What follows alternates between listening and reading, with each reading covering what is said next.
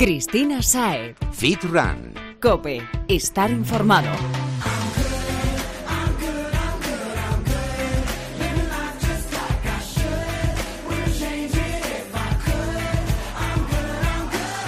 Muy buenas y bienvenido Fitrunner a una nueva edición de Fitran Cope, tu espacio sobre fitness, running y nutrición deportiva. Y digo el tuyo porque estamos aquí para ayudarte a sacar el máximo partido a tu día a día, para que consigas tus objetivos de la manera más ágil y oye, también más fácil, que no estamos aquí para sufrir más de la cuenta, sino para disfrutar del camino.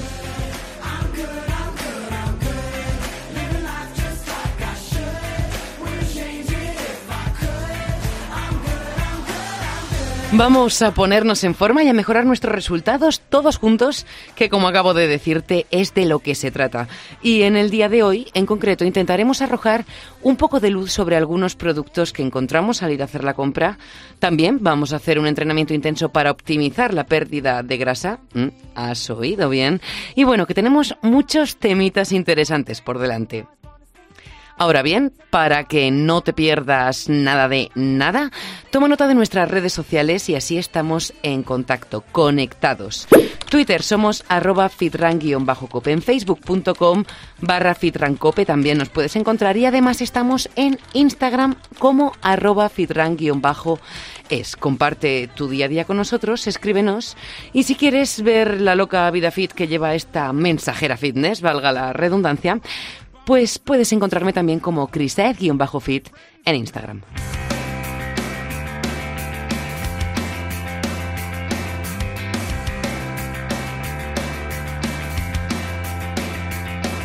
Hablábamos en el último podcast de un grupo de alimentos que está cada vez más en boga de todos en estos tiempos que corren. Los probióticos. Muy interesante, por cierto, lo que nos contó el doctor. Pues bien, Hoy vamos a continuar intentando arrojar un poquito de luz sobre otra clase de productos, también muy populares, como en el caso de los probióticos que acabo de mentar, pero en esta ocasión lo que nos llama la atención no son sus bondades, sino los efectos negativos que tienen para nuestra salud. Vamos a conocer un poquito más de los alimentos procesados y para ello hemos llamado al experto en nutrición evolutiva José Andrés Sanbenito. José, bienvenido y gracias por acompañarnos. Hola, buenas tardes, muchas gracias. Bueno, José, hemos dicho alimentos procesados y yo creo que lo primero de todo es que nos des una pequeña definición, ¿no? De, qué son este tipo de alimentos. Vale. Mira, alimentos, eh, alimentos procesados son aquellos que son tratados o modificados mediante un proceso físico-químico, ¿vale? Siempre con el fin de mejorar su conservación o sus características organolépticas, textura, olores, sabor, todo eso. Por si aún no lo tenemos claro con esto, porque entiendo que prácticamente todo se somete a uno de estos procesos, aunque solo sea el de conservación. Mm, ¿Nos darías algunos ejemplos de alimentos procesados comunes? Claro, mira, el, tema de los alimentos procesados no es algo mm, actual. Ahora sí que es verdad que la gente está haciendo mucho hincapié en ello, pero es algo que desde el origen de la humanidad está ahí, ¿no? Eh, tú piensas que cualquier alimento que sea eh, ahumado, salado etcétera, simplemente para mejorar su conservación ya está sufriendo un proceso de, de pues eso, de procesado. ¿Vale? Entonces, por ejemplo, muy comunes el aceite de oliva, mermeladas, zumos, todo eso son alimentos procesados que en principio no deben de, de ser perjudiciales para la salud. O sea que no todos los alimentos procesados son malos. No, el origen del procesamiento es, es para favorecer el, consumo en el ser humano, o sea, al contrario. El problema es cuando ya se nos va un poquito de las manos y se deriva en otro tipo de, de, alimentos. Bueno, bueno, bueno, esto se pone interesante. Entonces, ¿cómo distinguimos? Porque, como acabamos de decir, hasta un zumo de naranja está procesado. Aquellos alimentos que, a pesar de haberse sometido a estos procesos, eh, son buenos, o mejor dicho, no son, no son perjudiciales para nuestra salud de aquellos que sí que lo son. Pues mira, el, como te decía, el aceite de oliva no tiene ningún tipo de problema. Es un buen alimento. El congelar un pescado para que tú hoy en día sea más, mucho más fácil el, y llega a todo el mundo, pues no tiene por qué tener ningún tipo de problema, ¿vale? Pero cuando ya estás añadiéndole a ese tipo de alimentos pues harinas refinadas, azúcares, un exceso de aditivos, es cuando convertimos algo que debería de ser bueno en algo que ya no es tan bueno. ¿Y esto ¿podemos nosotros salir al supermercado, descubrirlo para no llevarlos a casa? Quiero decir, ¿lo pone en la etiqueta? Sí, ahí ya estaríamos hablando de ultraprocesados, ¿vale? Porque bien, eh, hemos hablado de procesado, procesado es un alimento, el ultraprocesado no es un alimento en sí, ¿vale? Son preparaciones industriales comestibles, elaboradas a partir de sustancias derivadas de otros alimentos. O sea, que los ultraprocesados sí que son los que debemos evitar. Eso es. Y como bien me has dicho, sí que hay una manera de detectarlos. Porque igual que te he comentado que, por ejemplo, merluza congelada, todos los ingredientes lleva la merluza, es un buen procesado. Aceite de oliva es oliva, es un buen procesado. Pero aquí podemos ver que las listas de ingredientes son muchísimo más amplias. ¿Vale? Por ejemplo, unas galletas, una lasaña precocinada, y el número de ingredientes se eleva. ¿Hay algún alimento de estos? Porque claro, es muy común hablar de los azúcares ocultos en alimentos que ni nos imaginamos, pero también hay productos que aunque no lo pensemos estén ultraprocesados, que tratan de engañarnos, por decirlo así. Pues la verdad es que por desgracia hoy en día nos intentan engañar la industria con muchas técnicas, ¿no? Una que me hace mucha gracia es el tema de los alimentos ecológicos si tú puedes eh, adquirir en el mercado a precio prácticamente de oro unas galletas ecológicas, pero al final es azúcar de caña, lleva también harina refinada, lleva un aceite que puede ser muy ecológico pero de baja calidad, al final el producto sigue siendo malo, ¿vale? Y pensamos que es bueno, pero no lo es. Barritas energéticas, que mucha gente hoy en día las utiliza. Mm, son alimentos que están procesados, que van dirigidos a una población que a lo mejor cree que se está cuidando, pero realmente no lo hace. Madre mía, o sea que prácticamente todo lo que consumimos, todo está mm, sometido a algún proceso e incluso me atrevería a decir que a alguno más de la cuenta. Sí, para que te hagas una idea, en, hoy en día en los supermercados el 80% de los productos comestibles que hay son ultraprocesados. Ultra. Y en torno a un 90% si incluimos los procesados, pero sí, la mayoría son ultraprocesados. Madre mía. Por desgracia. ¿En qué medida podríamos, José, consumir estos alimentos sin que supongan un verdadero perjuicio para nuestra salud, no? Vale, pues como bien hemos dicho, tendríamos que diferenciar el procesado normal que podrías utilizar todos los días, ¿vale? Como es un yogur, como es, bueno, un buen yogur, habría que matizar también, como es un aceite de oliva, como es una mantequilla, así he dicho mantequilla, no margarina, eso sí que se podría utilizar a diario, ¿vale? Pero luego tenemos que tener en cuenta que alimentos como bollicaos, fantas, etcétera, aunque a veces los utilicemos a manera mm, recreacional, no necesariamente tienen que ser parte de nuestro día a día, ¿vale? O sea, mm, nos han vendido un poquito también el tema de que puedes consumir de todo, pero con cierta moderación, y no es así. O sea, si no tomas procesados, no tomas ultraprocesados, no pasará nada. Al contrario, mejorarás en muchos aspectos. No necesitas tomar un bollicao de vez en cuando, o un fosquito, o una bolsa de leche.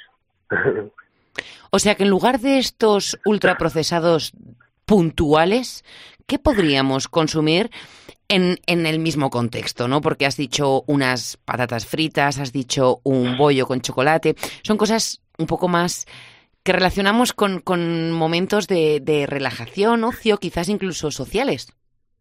Mm, sí, mm, tenemos que darle tenemos que darle más importancia a todo lo que son alimentos reales, alimentos que no llevan etiquetado, ¿vale? Cuando no hay ingredientes ya es un alimento en sí, o sea, un pescado o carne de, de la pescadería. O sea, sí, bueno, pero un domingo por la tarde, un domingo por la tarde estoy en el cine y una cosa es que no me coma un bollicao, pero no me voy a llevar un trozo de merluza.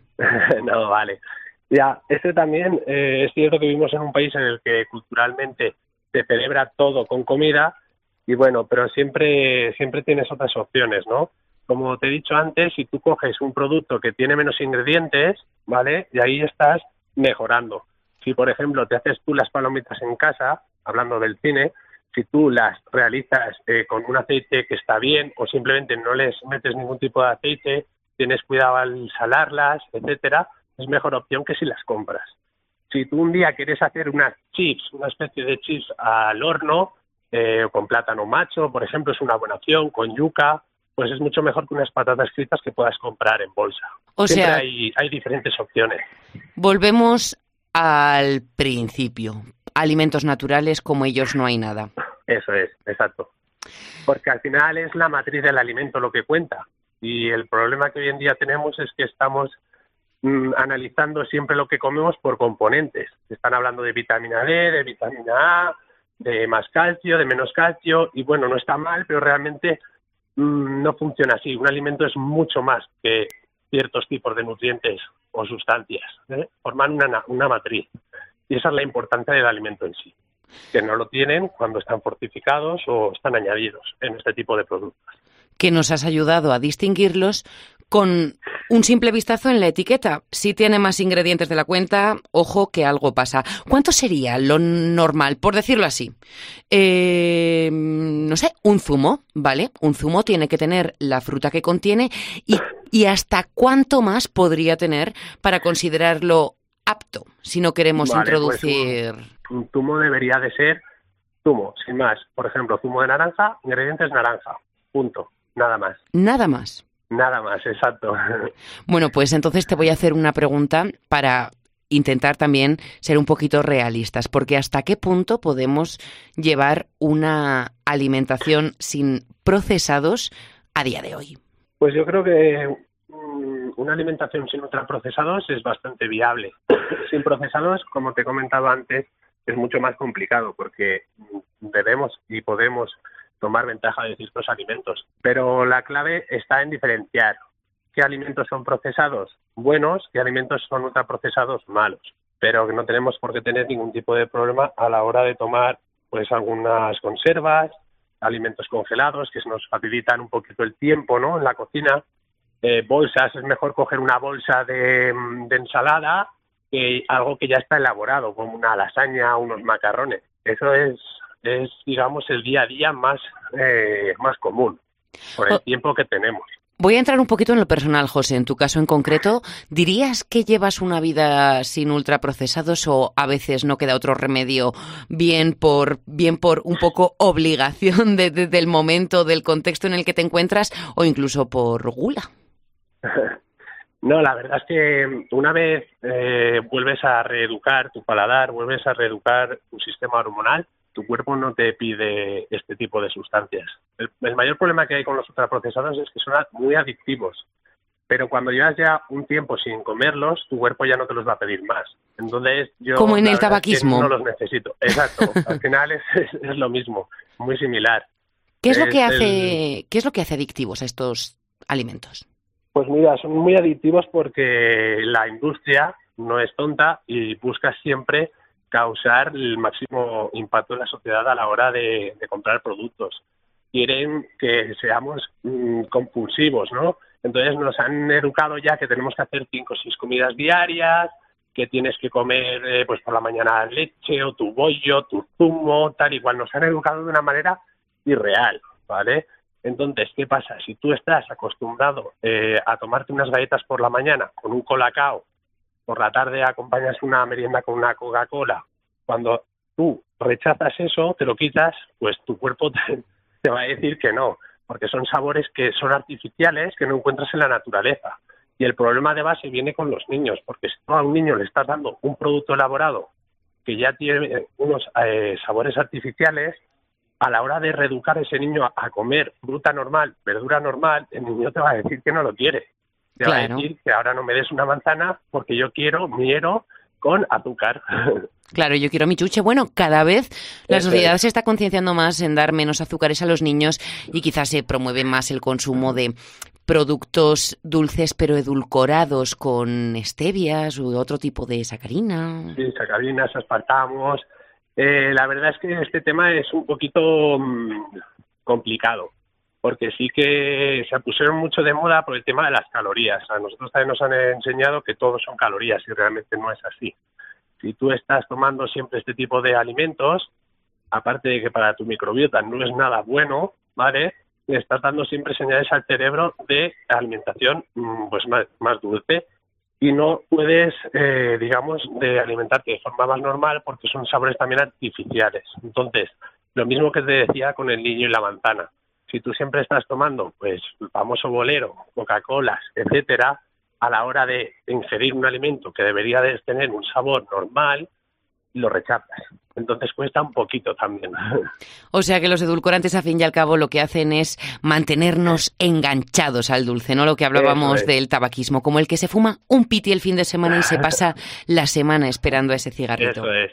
Y te voy a poner un ejemplo. Por ejemplo, si tú bebes dos litros de Coca-Cola al día, pues a lo mejor en una semana, si lo reduces a un litro, es un logro. Si luego lo reduces a una Coca-Cola normal, pasa a ser media y encima es cero, pues ahí está un poquito el juego también de los edulcorantes, ¿no? Para no pegarte ese bofetón.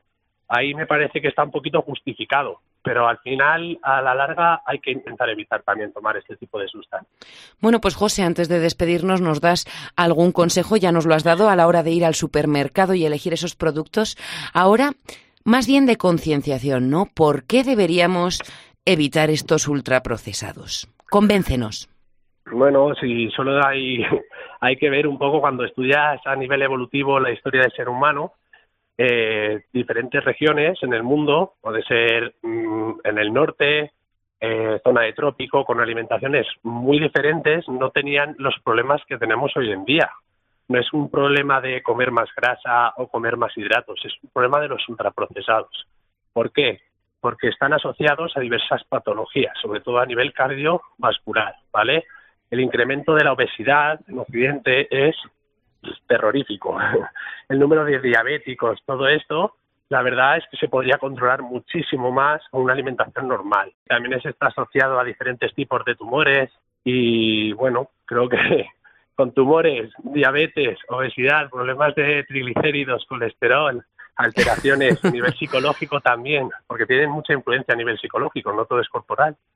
Pues creo que hay, vamos, luego se podría extender más, ¿eh? pero creo que con eso la gente debería de estar más concienciada ya.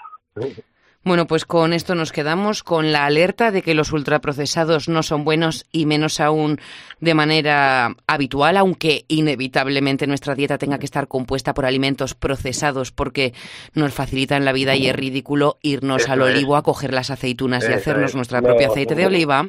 Ya pasó. Eso ya pasó pero siempre intentando comer lo más natural posible, leyendo las etiquetas y asegurándonos de que entre los componentes del producto que estamos adquiriendo no hay más ingredientes de los que deseamos. Eso es. Y si me permites una última recomendación que se me ha pasado antes. Por supuesto. Cuando hemos hablado del etiquetado, que es vital primero que no tengan, porque las legumbres, el pescado, la fruta, verdura, etcétera, no tienen ningún tipo de etiquetado, no debería. Luego, si tenemos, eh, podemos optar por otro tipo de alimentos ya eh, procesados, iríamos a los congelados, ¿vale? Iríamos a los congelados, podríamos derivar luego en enlatados y al final en conserva. Más o menos por el tema de ingredientes. Un, un trozo de carne puede estar congelada, sin embargo, si lo sometes ya en un bote, pues ya va a tener ciertas sustancias que no tiene cuando está congelada. Pues lo que decimos, cuanto más natural mejor, que el proceso sea para conservar, si es posible, y punto. Y si tiene algo más, que sea lo mínimo. Eso es, exacto. Ahora sí nos ha quedado claro. José, muchas gracias. Gracias por acompañarnos y por toda esta información que has compartido con nosotros. Y bueno, Fitrunner, si quieres seguir aprendiendo con José sobre alimentos, pero también de entrenamiento, porque además es entrenador, mm, sigue en su cuenta eh, de Instagram todos sus pasos y publicaciones. Lo encuentras como josé.strengthinmotion. ¿Lo he dicho bien? Sí, así es. En Instagram, lo dicho, nuestra red social favorita. José, un placer aprender a cuidar de nuestra salud contigo. Muchas gracias. Saludo. Algo rico, pero que muy muy rico, y también dulce y con un proceso de elaboración súper natural, es lo que nos va a enseñar a preparar la Fitrunner que va a compartir con nosotros su receta estrella en este programa. Eso sí, antes hay que ganárselo y para ello, ¿qué mejor forma que calzarnos las zapatillas?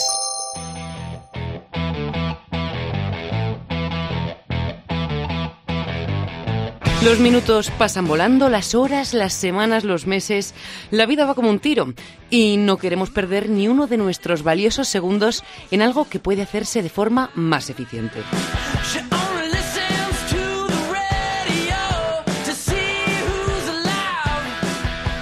El siguiente invitado ha llegado para ayudarnos a optimizar la pérdida de grasa, entrenamiento interválico o HIT. José Moreno es atleta fitness y entrenador personal. Y está con nosotros para ayudarnos a esto que te acabo de contar. José, bienvenido y gracias por dedicarnos un ratito de tu tiempo para que nosotros podamos ahorrar mucho del nuestro. Hola, buenas tardes, el placer es mío. Bueno, entrenamiento interválico. Eh, lleva ya unos años siendo tendencia y creo que prácticamente todos sabemos en lo que consiste, pero siempre hay alguno por ahí que no sabe de qué trata o no lo tiene de todo, del todo claro porque se dicen muchas cosas y nos enteramos de poco. ¿Nos cuentas un poco en qué consiste? Sí, bueno, eh, antes de nada decir y, comentar que, el HIP es una herramienta o una opción que lo que, como bien has dicho, nos va a ayudar a, la pérdida de grasa y a mejorar nuestro estado de forma cardiovascular. es, es, una de las formas más efectivas que existen hoy en día, tanto para mejorar la resistencia como la quema de grasa. José, dices que es uno de los métodos más efectivos para la quema de grasa. ¿Por qué? Bueno, todo esto se debe a que con este tipo de entrenamiento eh, el cuerpo es capaz de mejorar la oxidación tanto de la glucosa como de la grasa lo cual eh, eso nos va a permitir metabolizar eh, la glucosa de una forma más efectiva y generarla como energía, para que a su vez consigamos mejorar eh, en un gran porcentaje esa resistencia. Claro, porque para los que no lo sepan, ¿qué pasa con esa glucosa si no la utilizamos como fuente de energía? Bueno, pues que al final se acabará convirtiendo en, en triglicéridos, en grasa, eh, acumulándose por depósito y generaremos un mayor porcentaje de, tejido adiposo en, el organismo, con lo cual eh, promoveremos un, estado poco óptimo en, el organismo. Vale, y eso no lo queremos, o sea que el HIT, muy útil. Pero cualquiera puede hacer uno de estos entrenamientos, porque claro, hablamos de un entrenamiento a alta intensidad. ¿Qué es alta intensidad y cómo nos enfrentamos a ella? Pues vamos a ver, tenemos que saber que, este tipo de cardio eh, ayuda a aumentar el metabolismo, que es algo muy interesante eh, y, eficaz en este tipo de, entrenamientos del HIIT. Eh, se trata de, picos de intensidad en intervalos cortos de tiempo, tanto de intensidad máxima como de intensidad moderada de recuperación. ¿De qué tiempos podríamos estar hablando, José? Pues dependiendo del estado de, estado físico de la persona, es decir, del individuo que vaya que vaya a efectuar este tipo de cardio, podremos eh, encajarlo en un tipo de intensidad más alta o más baja, pero normalmente eh, a una intensidad entre 170 180 pulsaciones en, el intervalo de máxima de máxima eh, exigencia y en los intervalos de baja intensidad o intensidad moderada, pues entre 120 y 130. o sea que son unos cambios drásticos. Sí. Pero como yo te preguntaba, no sé si cualquiera puede enfrentarse a este entrenamiento, porque claro, poner a nuestro corazón a ese máximo de pulsaciones de unas 170, 180, como dices, para el pico, es complicado, ¿no? Bueno, sí, eh, efectivamente este tipo de entrenamiento, como digo, eh, se debe individualizar y, por supuesto, eh, examinar, eh, como he dicho, la duración y la intensidad de las series, puesto que eh, eso va a repercutir en, el, en la persona que lo, que lo lleve a cabo. Además, con, el, con la información que, que obtengamos de, de, la persona que va, que va a ejercitar este tipo de entrenamiento, pues vamos a buscar la mejor manera de adaptar este ejercicio pues de una manera más positiva y más óptima para él. ¿Podríamos poner un caso práctico, por ejemplo, de una persona mm, media de calle, ¿no? que va unas tres, cuatro veces por semana al gimnasio, está en forma, pero tampoco es un atleta. Y quiere, pues, empezar a introducir unos hits para quemar un poquito más de grasa de cara al verano, que como digo, el tiempo pasa volando y está a la vuelta de la esquina. Eh, ¿Cómo podría hacerlo una persona de estas características? Bueno, si es una persona normal, digamos que está acostumbrada a, estar en el ámbito del deporte, es decir, a ejercitar su cuerpo, eh, para realizar una buena rutina semanal de HIIT, mm, con tres veces por semana, eh, produciría ya unos efectos significativos eh, sobre la quema de grasa del organismo. Además, decir que es que el, el CIT eh, provoca un, en un estado de reposo, nuestro cuerpo hace que queme más calorías, es decir, que como se queda, es como si quedase en relentí después de haber efectuado ese cardio hit. o sea que seguimos quemando calorías sin estar haciendo ejercicio. Efectivamente, eso va a favorecer a que nuestro objetivo se lleve con mayor eficiencia y eh, esa quema de grasa se prolongue en el tiempo una vez efectuado ese fit. ¿Y cómo dividiríamos los intervalos para este perfil? ¿Cuántos segundos de máxima y cuántos de relax? Bueno, pues eh, la verdad es que es un, cardio muy cómodo porque, sobre todo para gente que dispone de poco tiempo, eh, pues eh, son intervalos eh, que oscilan entre 30 segundos al 90% de, como decía antes, de nuestra capacidad máxima y luego entre 45 y 60 segundos, por poner un ejemplo, porque se pueden variar esos intervalos dependiendo de la actividad física y del, de la persona que vaya a ejercitarlo, pues pueden ser eh, entre 45 y 60 segundos el de recuperación, como decía, y haciendo, por ejemplo, unas ocho series de cada intervalo, tanto el de máxima intensidad como el de, el de intensidad moderada. O sea que en 15 minutitos podemos quitárnoslo. Sí, por supuesto, exactamente. Eh, puede ir desde 15 minutos hasta 30-35 minutos, dependiendo del, del objetivo. 30-35 minutos en HIT, me parece una auténtica parsada, una barbaridad. Sí, metiendo ya el, es decir, metiendo la fase de calentamiento, precalentamiento y la fase de, digamos, eh, la que nos serenamos para volver a un estado óptimo de pulsaciones, pues sí, entre 30 y 35 minutos podríamos estar haciendo una serie muy efectiva de, de muy óptima de, de cardio hit. Oye, José, yo no sé si soy la única a la que le pasa, pero cuando pienso en hit, lo imagino a base de sprints, bien sea en una cinta o con la bicicleta todo correr o en la elíptica, pero ¿podríamos hacer un hit con otro tipo de material. Quiero decir, por ejemplo, con unas pesas o algún tipo de circuito que implique ejercicios de otro tipo, porque hay mucha gente que las actividades estas puramente aeróbicas como que no les llama nada. No, eh, es un entrenamiento en intervalos. Eh, entonces, podemos hacer una serie de ejercicios, por ejemplo, eh, hacer elevaciones de hombro o sentadillas o bien bíceps, cualquier ejercicio relacionado con, con, esa pesa kettlebell que nos proporcione una intensidad durante un determinado tiempo haciendo un circuito de ejercicios, con lo cual ese circuito lo vamos a repetir varias veces obteniendo una fase de descanso que nos va a permitir estar óptimos para la siguiente fase de, intensidad.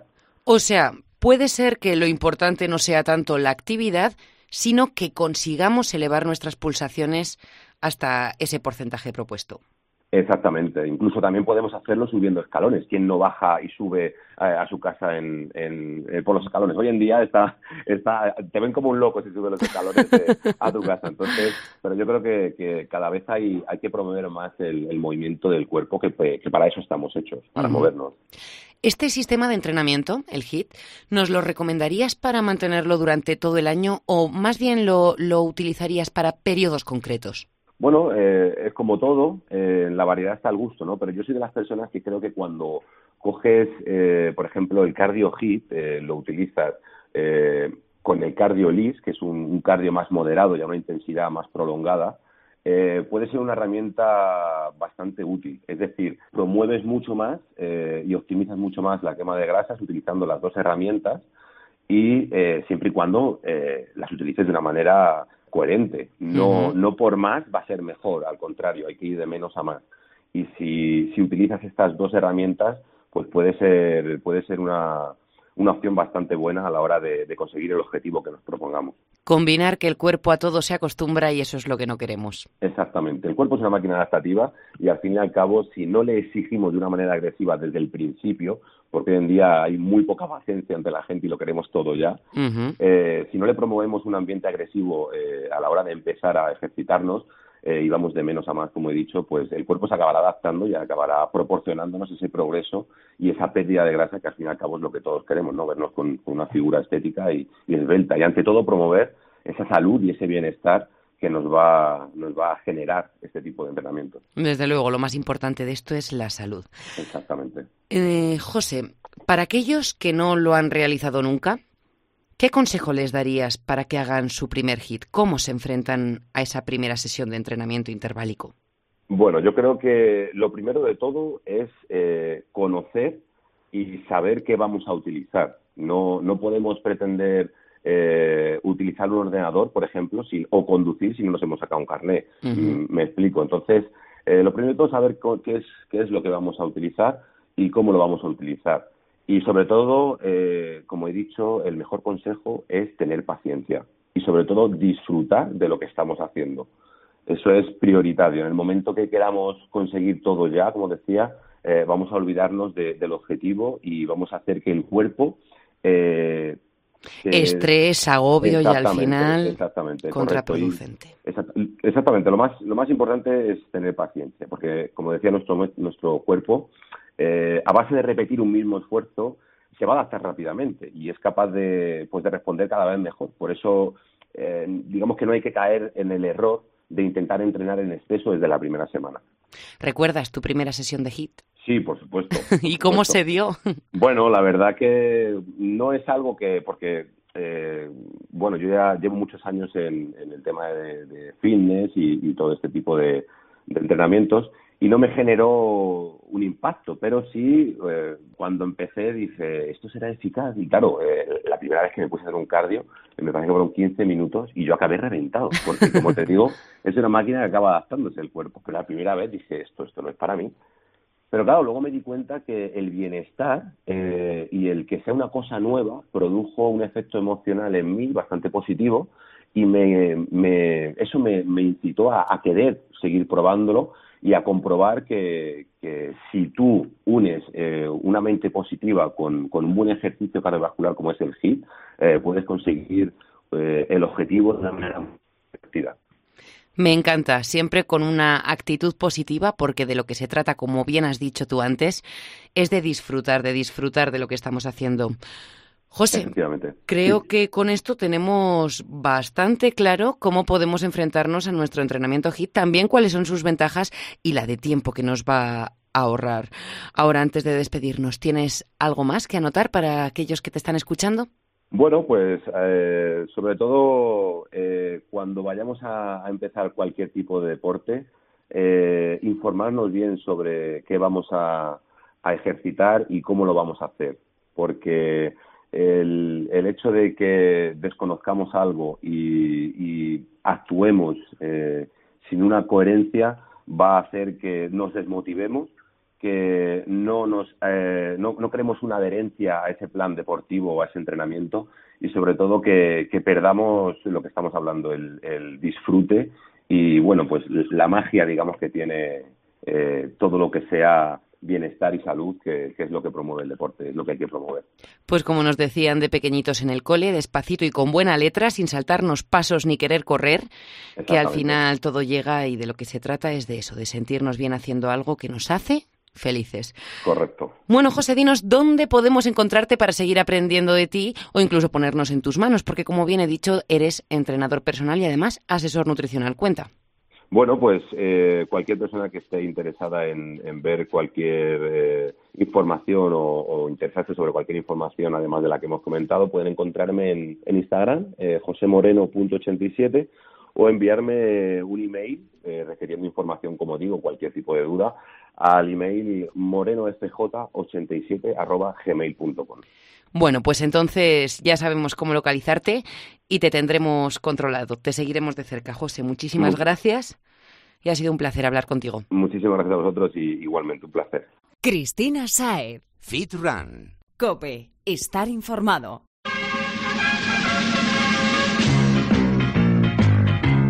Ahora sí, nos hemos currado un entrenamiento intenso y ya podemos hablar de recetas dulces.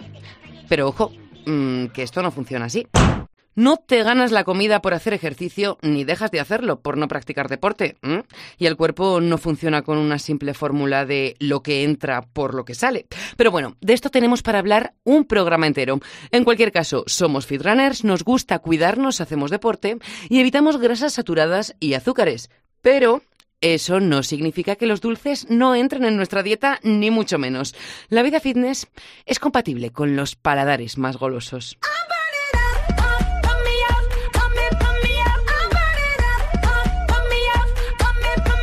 Nos lo demostraba Candy Fit Cheat Meals en el último programa con sus recetas y hoy tenemos otra cocinilla súper especial que va a compartir con nosotros su receta.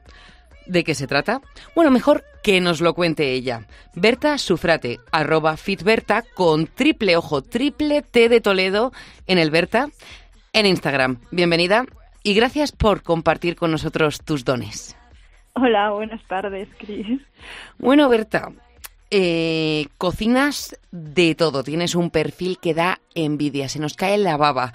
Pero, ¿cuál es esa receta estrella que vienes a contarnos? Muchas gracias. Pues os voy a hablar de la tarta de queso, porque es mi receta favorita de todos los tiempos y yo creo que la receta que más veces he hecho. Mm, y yo creo que a quien no le gusta una rica tarta de queso. Y más si es sana. efectivamente. Porque, bueno, yo la empecé a hacer hace mucho tiempo en la versión algo menos sana, aunque todo lo casero, bueno. Y nada, era uno de mis retos de esta vida sana versionarla y puedo decir que la versión sana hoy en día me gusta mucho más que la versión original. Así que, vamos, es la receta ideal para esta ocasión. Pues deseando conocer cómo prepararlo. Lo primero, ¿qué ingredientes necesitamos para ello? Bueno, pues los ingredientes se dividen en los de la base y los del relleno en sí. Para la base yo utilizo unos 100 gramos de galletas. Yo compro galletas que no lleven azúcares añadidos y suelo utilizar integrales, pero bueno, no es relevante para el sabor. Y 10 gramos de aceite de coco derretido. 10 gramos de aceite de coco derretido. Eso es. ¿De oliva no nos sirve? Eh, es que el aceite de coco le da un toque un poco dulzón, entonces viene mejor. Pero bueno, si no tenemos, se puede utilizar aceite de oliva porque es para que haga la pasta de la masa oído cocina.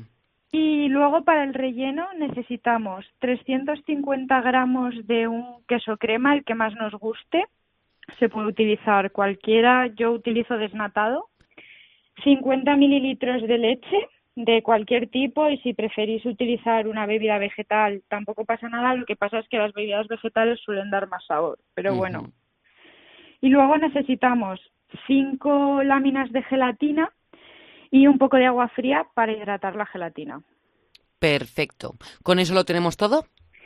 Sí, luego encima, según lo que nos guste, podemos ponerle una mermelada o no. Yo te voy a contar cómo preparé la última, que la hice con una mermelada de frambuesas mm. y solo necesitamos frambuesas. Buah.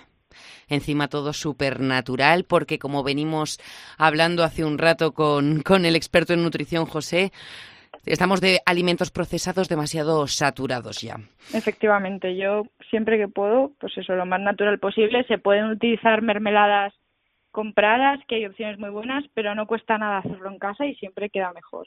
Desde luego, bueno, con todos estos ingredientes, Berta, al lío nos vamos de cabeza a la cocina. ¿Cómo lo preparamos?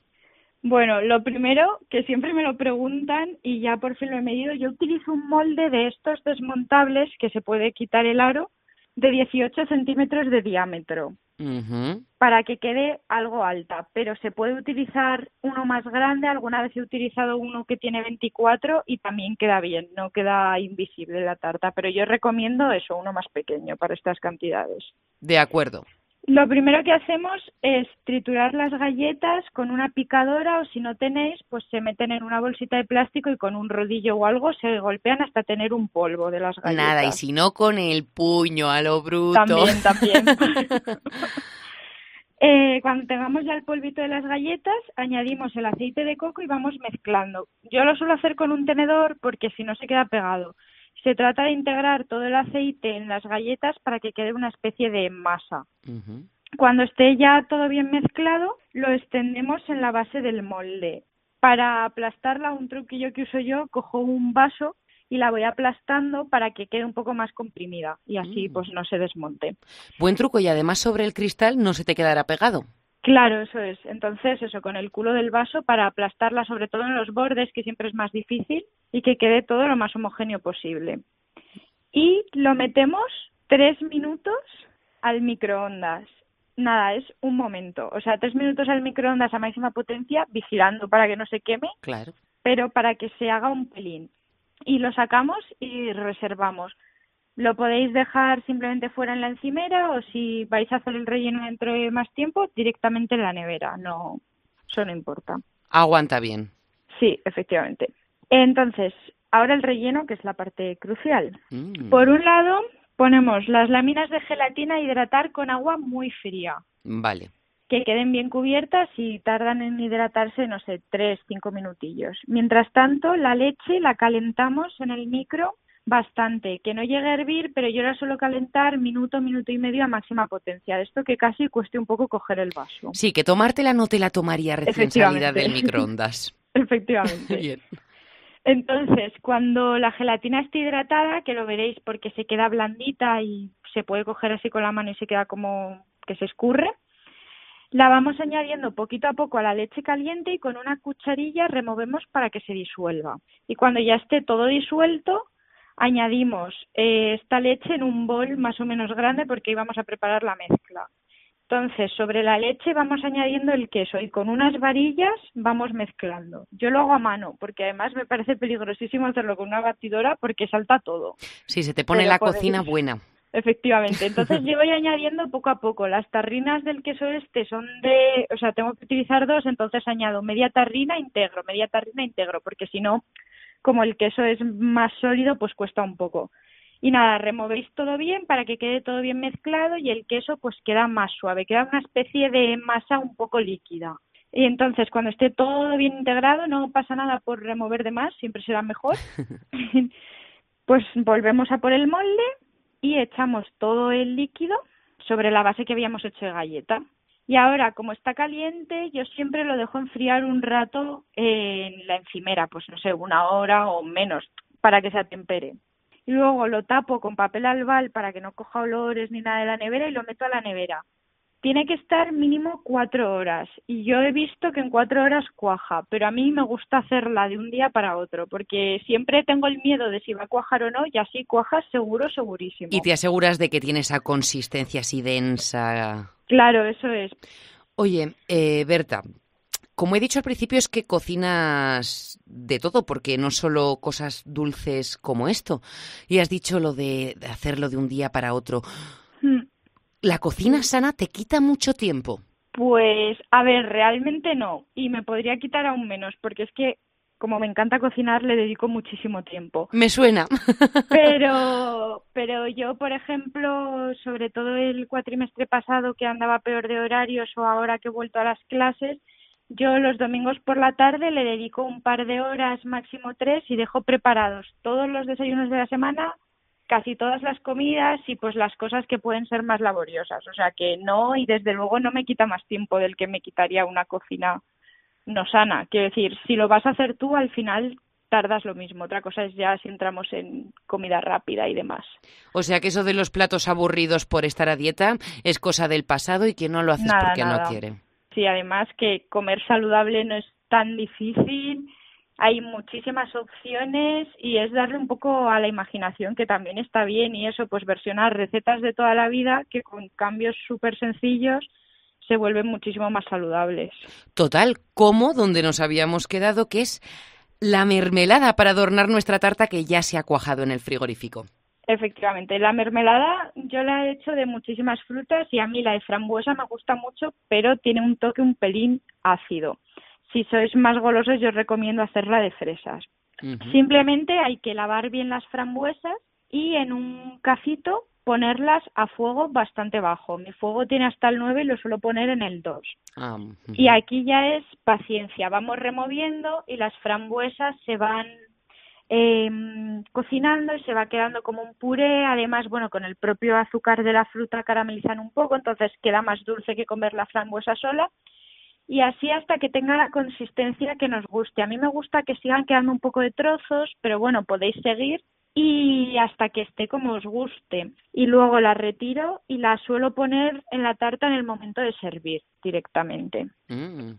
Buen truco y se me está haciendo la boca agua. Y además te pensaba preguntar, bueno, algún truquillo para que nos quede emplatada tan bien como a ti, pero es que ya nos los has dado todos. El tamaño del molde, aplastarlo con el vaso. Oye, has venido súper preparada. Sí, sí, me he hecho el esquema y todo para no olvidarme nada. Que si no, luego, si no sale la receta igual, hay quejas. Oye, pues a mí me ha encantado, me ha quedado bastante claro y no sé si este fin de semana tendré tiempo, pero el siguiente máximo te digo que esto lo pongo en práctica. Muy bien, así me gusta, que lo pongáis en práctica, que si lo hacéis me lo enseñéis por Instagram, que me hace muchísima ilusión cuando la gente prueba mis recetas y que lo disfrutéis muchísimo. Pues sí, yo animo a todos los que nos están escuchando a seguirte y a conocer tus recetas e insisto, no solo las dulces, también las saladas, que, buen, que como buena paisana, que no lo he dicho, pero ¿eh? eres riojana y eso es un atributo muy importante. Utilizas productos muy ricos y creas unos platos con productos de la huerta que están para chuparse los dedos. Sí, además con los productos eso que tenemos en nuestra tierra hay buena tradición de verduras, frutas y demás, así que hay que aprovecharlos, sí, sí. Desde luego, pues Berta, muchísimas gracias por traernos esta delicia Fitrancope y como he dicho, te seguimos en Instagram arroba fitberta con triple T en Berta. Un placer, Cris. Adiós.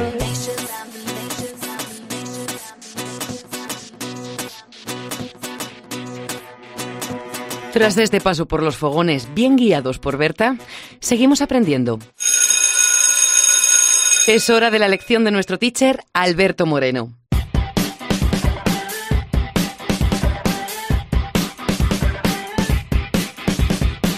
Hola Fitrunners, hola Cristina. Hoy vengo a hablaros de un tema que lleva preguntándome bastante gente durante estos días. Y es que, como ya sabéis, los virus están flotando un poquito en el ambiente y es muy común eh, que nos encontremos eh, catarrados, resfriados o incluso con fiebre. Y la duda que me han planteado durante estos días es que si se puede entrenar en estas condiciones, si puede entrenar con fiebre, puede entrenar resfriado, acatarrado. Bien, lo primero tomaremos como afirmación general que el deporte, el ejercicio físico, estimula tu sistema inmunitario, por lo tanto, va a mejorar tus defensas. Pero como bien he dicho, esta afirmación se tiene que tomar de manera general, porque primero tienes que ver qué síntomas tienes o en qué estado de molestias tienes. Por ejemplo, si estás acatarrado o resfriado y tus síntomas se agrupan un poco, digamos, de cuello para arriba, ¿no? Que son simplemente por nada, te cuesta un poquito respirar. Pues lógicamente vas a estar a disgusto, no vas a estar cómodo entrenando, pero si realizas un ejercicio eh, de una intensidad mm, suave y una duración moderada, hay estudios que demuestran que es bueno entrenar en esas condiciones porque te recuperas antes de, de esas eh, circunstancias adversas, ¿no? En cambio ya si entramos, por ejemplo, en resfriados que ya suponen un poco más eh, de afecciones cardiopulmonares y afectan más a los pulmones, ya el ejercicio físico no estaría tan aconsejado. Y luego yendo al segundo punto, ¿es bueno entrenar con fiebre? ¿Sí o no? ¿Qué es la fiebre, amigos? la fiebre es un sistema de, de defensa, de respuesta que tiene nuestro cuerpo ante una infección. ¿Vale? Eh, es, una forma que tiene nuestro cuerpo de decir que está luchando ahí contra algo malo que tenemos. Y por lo tanto, no es bueno entrenar con fiebre. En caso de que tengamos ahí décimas, tenemos que coger, reposar y descansar porque nos estamos jugando el ponernos peor o incluso que una mala fiebre o una simple fiebre se derive a una miocarditis y, o otro tipo de afecciones cardiovasculares eso no nos interesa porque nos puede parar mucho más el entrenamiento. Bueno chicos, chicas, espero que os haya gustado este consejo y nos escuchamos en el próximo. ¿Has tomado nota de todo, Fitrunner? Si tienes fiebre, recuerda lo que nos acaba de contar el maestro y para más información sobre entrenamiento y salud, no te pierdas los posts que publica en su perfil de Instagram alberto-m de Madrid-crossfit. Y sí, también es un fanático de esta disciplina. I've been waiting all night for you to tell me what you want. Tell me, tell me that you need me. I've been waiting all night for you to, oh, oh, Con este temazo nos despedimos, o mejor, te decimos hasta luego, porque en solo unos días volvemos con más profesionales interesantes cargados de grandes consejos. Y recuerda que hasta entonces puedes seguir escuchando los podcasts que hemos ido preparando para ti, ya más de un centenar, ¿eh? en cope.es, iTunes e iVoox. Y por supuesto, recuerda también que estamos en contacto a través de las redes sociales del programa Twitter, Instagram y Facebook. Te recuerdo arroba fitran-cope en Twitter, fitran-es en Instagram, facebook.com barra fitrancope y oye, si no, me escribes directamente a mí. Soy crisaed-fit en Instagram, loca del fitness e hija del hierro como buena hija, valga la redundancia, de un ferretero. Y no podía ser de otra forma. Estoy deseando contestar a todas tus inquietudes, dudas o simplemente que intercambiemos motivación.